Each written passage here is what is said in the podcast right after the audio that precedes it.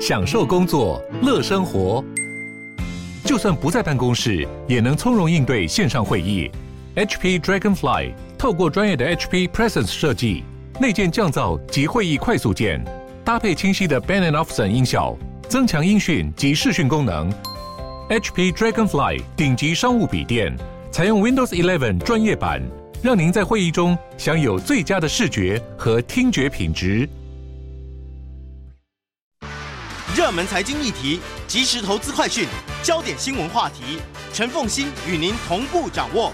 欢迎收听《财经起床号》。Hello，各位听众，大家早！欢迎大家来到九八新闻台《财经起床号》节目现场，我是陈凤欣。一周国际经济趋势，在我们线上是我们的老朋友丁学文。Hello，学文早。哎，凤欣，各位听众，大家早安。也非常欢迎 YouTube 的朋友们一起来收看直播哈。昨天这个政治学博士的讯息，你的感受是？不过我要 confirm 一下，他不是说政治学博士，他是说政治经济学博士。是，是因为在美国有很多的科系哦，他其实政治学归政治学，经济学归经济学，政治经济学是特别 unique 的一个一个学门呢、啊。没错，所以是不一样的。在，台湾这部分的这个学者最有名的其实是朱云鹏，他是政治经济学博士。嗯、对，没错没错。好。哎，不是朱云鹏，是朱云汉。对不起，朱云汉是他哥哥，呃，他弟弟，他弟弟是朱云汉。对不起啊，他是政治经济学博士啊。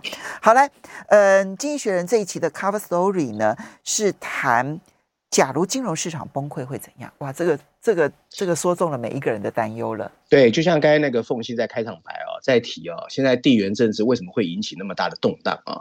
其实我觉得还很大的原因就是因为前两年基期太高，金融市场的基期太高。所以现在变成大家都在一个高点，惊惊涨啊！所以这一期的经济学的封面设计也充满想象力啊！大家如果有看到的话啊，在一个蓝天白云的背景前面，你看到的是一座高耸入云的云霄飞车的轨道，然后上面有一列啊载着振臂欢呼的游客，正要到达顶点的云霄飞车。不过前面等着他们的是一个俯冲而下的大转折啊！然后经济学在上面写的两排白色字体做补充，大字写的是。当整个旅程快要结束的时候，小字写的是：如果市场一旦向下崩溃，会怎么样啊？那这次经济学只用了两篇文章写封面故事，不过我要特别提醒大家，在十六啊，在第六十一页的财经板块第一篇哦，那篇文章非常非常大篇，所以其实这次经济学还是用了蛮多文字来写的。那我今天跟大家分享是把两篇文章哦稍微 combine 整理之后，我们来看看到底经济学在讲什么啊？他文章开宗明义就说，只要玩过云霄飞车的人都知道哦，当轨道慢慢往上走的时候，你的肾上腺激素其实在激增。那快要顶点，快要到顶点前呢，你那种既兴奋又怕受伤害的心理是很矛盾的。事实上，云霄飞车和金融市场之间有很多的相似啊，两个都会上升，那当然也会下降。爬升之后，很可能我们迎来的是一个让你大惊失色的下坠。真的到达顶端之后，很多人会开始尖叫。甚至怀疑自己能不能活着离开。最近这波股市和金融市场的动荡啊，让这个市场的隐喻再次出现。股票投资者，你有没有准备好迎接一个令人讨厌的下跌？当他们暴跌的时候，支撑整个市场的金融系统稳不稳固？其实，从二零零七年到二零零九年上一次的金融危机爆发以来，金融结构大家可能不知道，已经发生了非常巨大的变化。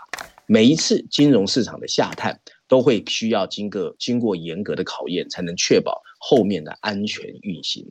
而疫情复苏后推升的金融市场，正准备迎接一个痛苦的压力测试。不知道你是不是也正坐在这这列哦被推升向上的云霄飞车里面？很多人认为一月份的股票抛售有它的必要性，因为它可以挤压掉现在这个金融市场的泡沫。但美国现在我们看到的那个金融体系，其实充满着风险，金融资产的市值高的吓人。上一次股价大达到所谓的长期利润这么高昂的时候，是在一九二九年和二零零一年，当经济即将迈入衰退之前，持有高风险债券的额外回报已经接近了二十五年以来的最低水平。许多投资组合中，拥有的长期资产，你只能期待在未来才能够损益平衡，就是很多的企业是亏损的哦。对各国央行正在想方设法提高利息来抑制通货膨胀。美国联准会预计今年会升息一点二五个百分点啊，德国两年期公债殖利率在上个礼拜要升了零点三三个百分点，这是二零零八年以来的第一次最大的升幅。由于用于贴现未来收入的利率正在上升，一个像天一样高的天价估值和上升利率的组合，很容易导致巨大的损失。一旦这个巨额的损失成为现实，那么对投资人、全球央行还有世界的经济来说，最重要的一个问题会变成。现在的金融体系有没有能力完全吸收，还是只会放大这个潜在的损失？答案其实不容易看清楚，因为过去十五年，监管和科技创新这两个力量已经改变了整个金融体系。新的资本规定让银行必须承担大量的风险，数位化赋予了电脑更多的决策权，并创造了拥有资产的崭新平台，甚至把交易成本降到了零。它的结果。就是我们现在看到的一个高频率的交易，完全以市场导向为主的金融系统，以及横行其上的一批年轻的新参与者。股票交易不再是由养老金、共同基金或机构投资者所主导，而是由充满自动化的 ETF 基金以及依靠大量网络 APP 散户投资人所主导。而借款人其实在这几年因为 QE，他们大大的发债。可是他们可以利用的是债券基金，而不再只是靠银行的借贷。全世界最大的基金公司 BlackRock 这些资产管理公司也在大力推销着所谓的外国债券的 ETF 和产品，而不再是像过去一样借由像花旗集团这样的金融机构去作为借贷方。同时间，市场正以惊人的速度在运行。美国的股票交易量啊，每天已经是十年前的三点八倍。这些变化中有很多，确实我们也可以说是往好的方向发展。你譬如说，他们让所有的投资人更容易、更便宜、更简单可以参与投资。二零零八年到二零零九年的金融危机告诉我们，接受公众存款的银行一旦面临灾难，是多么可怕的一个情况，而且最后还会迫使政府不得不出手援助。如今的银行机构在金融体系中的核心地位越来越低，他们的资本安全越来越高。他们持有的高风险资产也减少了，不过更多的风险已经变成由各种各样的基金的长期受益人来吸收，而这些人表面看起来完全不知道，他们其实是最后的受托人。然而，这些金融业的重塑并没有完全为我们消除傲慢，距离上一次二零零八年金融风暴。金融体系经历了一段异常迅速的科技和监管的变革。好，我们稍微休息一下。所以这段期间没有降低我们的风险吗？马上回来节目现场。欢迎大家回到九八新闻台财经起床号节目现场，我是陈凤馨。在我们线上是我们的老朋友丁学文，也非常欢迎 YouTube 的朋友们一起来收看直播。好，这个其实《经济学人》这一期的 Cover Story，它光是那个图就会吓坏人了。如果金融市场呢是一个云霄飞车，即将要到了那个顶点往下冲的话，那全世界系好安全带了吗？那么刚刚提到，就是在二零零八年的时候，银行体系如果等于是被挤兑了哈，这会造成金融崩溃。那可是经过了这一段期间之后，其实银行在整个金融体系里头，光是存放款这件事情所扮演的角色已经越来越小了。可是经济学人现在要提醒我们，危机不在这里，危机在别的地方。对的，其实就像刚才那个凤馨提到的，现在其实整个金融体系的结构已经从根本上做了很大的变化。那主要呢，经济学人认为在三个方面啊，也跟十年前完全不一样。包括啊，大家不知道知不知道，现在到底是谁在管理全世界最多的金融资产，就是在管理你的钱。另外，哪些机构踩在了中介的环节？还有，市场一旦真的发生崩盘的时候，到底是靠谁在做结算啊？首先，现在的银行资银行呢，已经不是管理金融资产最多的机构。大家不要以为还是银行。二零一零一零年的时候啊，当时危机刚刚结束，全球的金融机构的银行持有一百一十五兆美元的金融资产。不过今天，影子银行就是非银行的机构啊，持有两百二十七兆美元，比银行还要多了百分之二十六。过去啊。大多数的个人投资人是透过养老基金或者是金融机构去间接投资股票和债券。可是现在啊，每个家庭平均有百分之二十七的资金是自己直接投资股票，这是有史人类有史以来最高的一个比例。加上啊，低成本零售经纪公司的崛起。现在人们只要拿智慧型手机用 APP，你就可以直接买股票跟债券啊。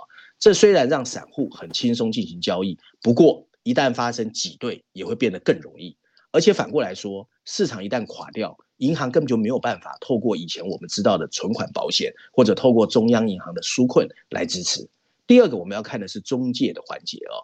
长期以来，高频交易平台一直在跟银行竞争，这些公司拥有先进的算法，能够自动匹配的买卖订单。过去十年，由于科技和监管的放松，加上阻止银行增加持有交易资产，银行对公债和企业债券进行中介的情况就在减少。这妨碍了他们在市场陷入困境的时候充当中间人或 buffer 的能力，但却放大了基金一旦运作失败的影响范围。与此同时，债券的供应量越来越多，ETF 增长又推动了债券交易的进一步需求。光是 BlackRock 向每个个人提供的固定收益的 ETF，在全世界就超过了八千种。这么大的部位啊，在压力大的时候，真的更加容易出现问题。这会有点像台湾曾经发生的债券型基金呢，我不知道凤馨还记不记得。那最后就是清算的层次。嗯，过去啊，银行经常用双边方式去结算衍生性商品的合同，或者是 swap 利率交换这些复杂的交易。不过在金融危机发生后，现在主要是靠着全球只有五家，而且都在美国的清算所来进行。这些变化降低了银行的功能，而结算看起来是由中央机构在进行，表面看起来。好像比旧的体系改进了，不过其实潜在的风险更大。表面上看起来银行的杠杆率下降，但经济学人发现，从保险公司到对冲基金，所有的影子银行和非银行体系的杠杆率却无比上升，上升了很多。所有这些机构确实只有安持有安全的缓冲，他们中的大部分可以要求进一步的抵押品或保证金，来让自己不要受到用户损失的影响。可是，最近的经验开始让我们担心。二零二一年的一月，就去年，GameStop 的疯狂交易导致整个系统混乱，甚至包括像 Robinhood 这些散户的 APP 突然都暂停交易。从用市场为导向的金融体系，在大部分的时候，你会看到它非常活跃，但压力来袭的时候，可能整个交易因为无法负荷，反而会加剧恐慌。那一般人可能会认为，这些当冲的散户或基金经理人受伤就受伤，有什么了不起？不过，这样的损失可能会进一步损害经济层面的其他地方。现在，百分之五十三的美国家庭直接拥有股票，在一九九二年只有百分之三十七。网上的经济账户啊，超过了一亿个，在全世界。而信贷市场一旦失灵，家庭和企业很难再获得借贷的来源。这就是为什么当疫情在一年半前刚刚发生的时候，美国联准会赶快跳出来。承诺提供三兆美元的资金，他就是怕债券市场跟交易商还有共同基金会崩溃啊。那上面的分析理论，可能大家觉得有点像小说情节啊，危言耸听。因为大家仍然相信各国央行不会袖手旁观，他们一定会在某个环节强势介入。以市场为导向的金融体系，它的优势在于它可以透过资产的购买来进行干预。其实这样还是有可能平息金融灾难。不过，对今天的全球央行来说，他们最痛苦、最困难的是，万一现在要求的金融稳定的目标，还有要稳定通货膨胀的要求，把他们拉向两个完全相反的方向，怎么办？因为现实状况，现在发达经济体的通货膨胀真的很高。这就是为什么英格兰银行的副行长啊，叫 John Conleaf，最近公开去说。现在全球的央行就很像你在开车的时候，左脚踩着刹车，右脚同时踩着油门，而路况一旦发生变化，你真的很容易陷入两难。那这个充斥着各种新科技还有新创意的金融体系，最大的弱点就是它的混乱，很可能会出现一种所谓的自我实现的预言现象 （self-fulfilling）。这种说法就是说呢，当金融市场的最后浮沉完全按照投资者所预想的轨道行驶。那随着越来越多的参与者面临市场的波动，最后就会让这些波动变得一次比一次剧烈。当然，银行体系本身已经比上一次金融危机发生的时候有弹性，但我们很难知道这个以市场为导向的新科技金融体系是不是真的比十五年前那个以银行为基础的金融体系更稳固。现在那批正坐在云霄飞车上等待顶点到来的人，应该会最快看到答案。其实这提醒了我一件事情，因为我其实，在观察国际金融市场的时候呢，各国的金管单位啊，其实他们都会定期的有银行的压力测试，对不对？哈，我想这个学问非常的清楚。嗯、这种压力测试呢，它设定的条件其实现在是越来越严苛，然后希望呢，银行都能够提高它的这个资本适足率啊，然后呢，让它有足够的这个风险承担能力。但经济学人在提醒我们，就是。现在可能整个风险的核心焦点正央不会是在银行，而是在银行体系外的所有的金融活动。不管你是用共同基金的方式，或者你是直接投资股市的方式，用 ETF 的方式，或者用私募基金的方式，或者用对冲基金的方式，它可能会使得风险更不可测，而且大家还没有做好准备。没错，其实现在的就是因为银行被抓越来越紧了，所以很多的钱呢、哦，加上科技的变化，还有所谓监管的放松，很多的钱是往我们说叫做影子银行，会以或者非银行金融机构去走啊、那这种情况呢，其实它一旦爆破的时候，你其实有点像你治标不治本，你把银行抓住了，它在别的地方去爆发哦。所以这是经济学人这一次最主要在提醒我们的重点。嗯，好，接下来呢，你挑选的是《伦敦金融时报》的一篇社论，谈的是这个中国在房地产破产重组之后，已经开始出现了一些放宽的讯号。对的，对的。我想过去呢，其实最多人在问我，就是啊，中国的房地产到底怎么啦？是不是啊？那我们都没有听到消息嘛。那第一个消息出现了啊。那《伦敦金融时报》的这一篇全球社论，它的标题写的是有一家公司叫 Oaktree 橡树资本，其实台湾的金融机构很熟的，只是散户不熟啊。对，它是专门做一些，对，它专门做一些不良债权或者债券重组的啊。它最近成功控制了一个所谓的恒大的一个很重要的地产项目，叫海上威尼斯。那《伦敦金融时报》认为这是一个积极信号。补充标题写的是橡树资本控制海上威尼斯。不代表外国投资者在中国的离岸债券市场的困境已经结束，不过最少代表外资在中国仍然可以扮演一个重要的角色啊。那文章一开始就说，尽管从中去年开始，中国的恒大通过公告恳请国外的债权人给他一点时间，让他的债务能够重组啊，但是部分的国外债权人显然更希望自己能够先人一步，保障他自己的债务安全。这是最近这个这几个礼拜。从中国传出来最令人震惊的一个财经新闻：美国的 Oaktree 橡树资本成功获得恒大海上威尼斯项目的控制权。这个消息为什么重要啊？因为第一，它是国外债权人的主动行动；第二，这个项目恒大投入超过了三百亿元；第三，这个项目是恒大最优质的仅存项目之一。这项资产是位于黄海沿岸附近，隶属于上海的一个。名字叫做海上威尼斯的大型住宅的开发项目，而这家美国的橡树资本哦，Oaktree Capital 是一家由一个人叫 Howard Marks 在一九九六年设立的，他是专注于现在持有价值一千六百一十亿美元的不良资产的管理公司。台湾有很多的金控跟他的往来很密切的，熟悉金融市场的人都知道哦，春节前其实橡树资本就已经顺利夺取了恒大在香港土地的控制权，让海外债权人感到非常的震惊。恒大原来计划在境外的债务重组时，把这块土地用作抵押品，可是 Oaktree 一下子击碎了恒大的美梦。Oaktree 的首席执行官 CEO Howard Marks 最近接受《金融时报》专访的时候，非常不客气地说：“橡树资本只是在维护自身的权益，如果像素没有没收恒大的资产，那才叫失职。” Marks 他这个人非常有名哦，他从来都是不回避跟拖欠债务的公司还有对手的债权人硬碰硬，但这笔交易具有更广泛的意义。Marks 在索讨海上威尼斯所有权方面取得了巨大的进展，这跟传闻的中国变得越来越不欢迎外资的说法是不一样的。在恒大拖欠四亿美元的担保贷款后，Oaktree 获得了威尼斯开发项目的所有权。根据这个重组协议的内容，《伦敦金融时报》发现，Oaktree 已经获得了中国政府高层的批准。这表明，至少在某些市场上，现在的中国政府仍然希望外国资本在中国发挥重要的作用。Max 在接受《伦敦金融时报》采访的时候充满乐观。他说：“我个人认为，中国仍然希望成为全球金融市场的一员。这种愿望会有它的影响。我希望我不是盲目乐观的人，但到目前为止，没有证据表明这个说法，或者是中国不能只靠它的法治系统。这种乐观态度跟中国八千七百亿美元的离岸债券市场感受的困境形成鲜明的对比。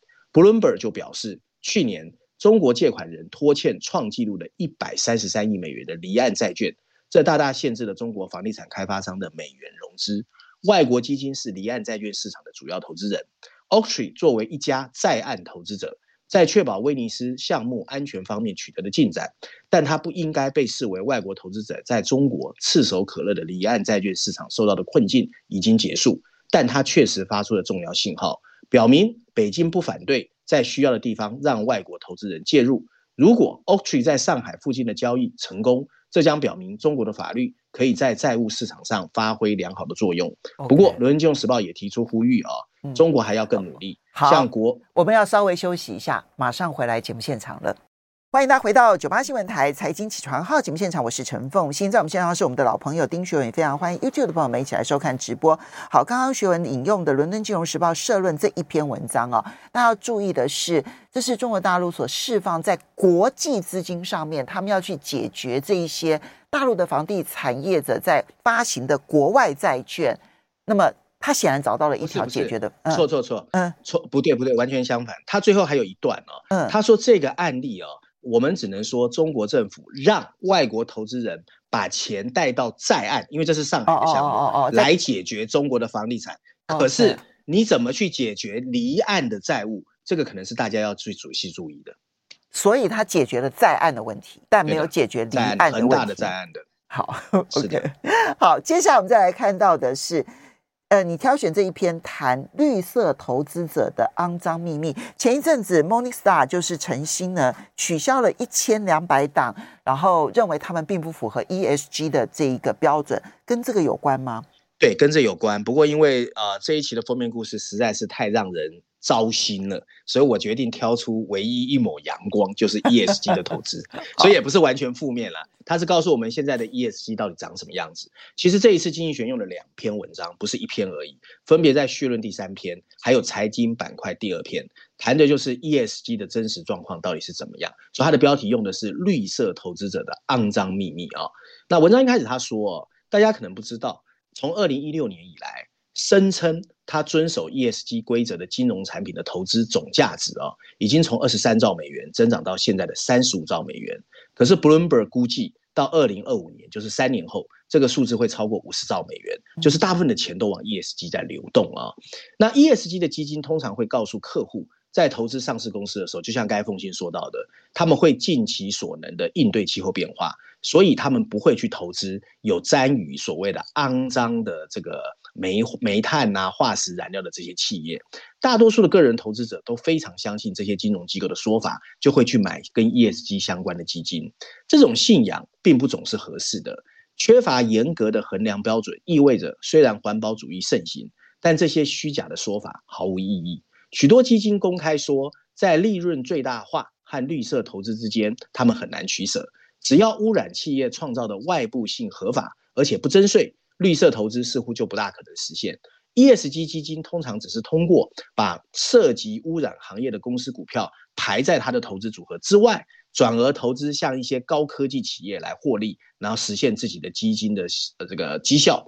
就像经济学人报道的那样，ESG 的投资的兴起。和上市能源公司面临的耻辱，正在产生一个意想不到的副作用。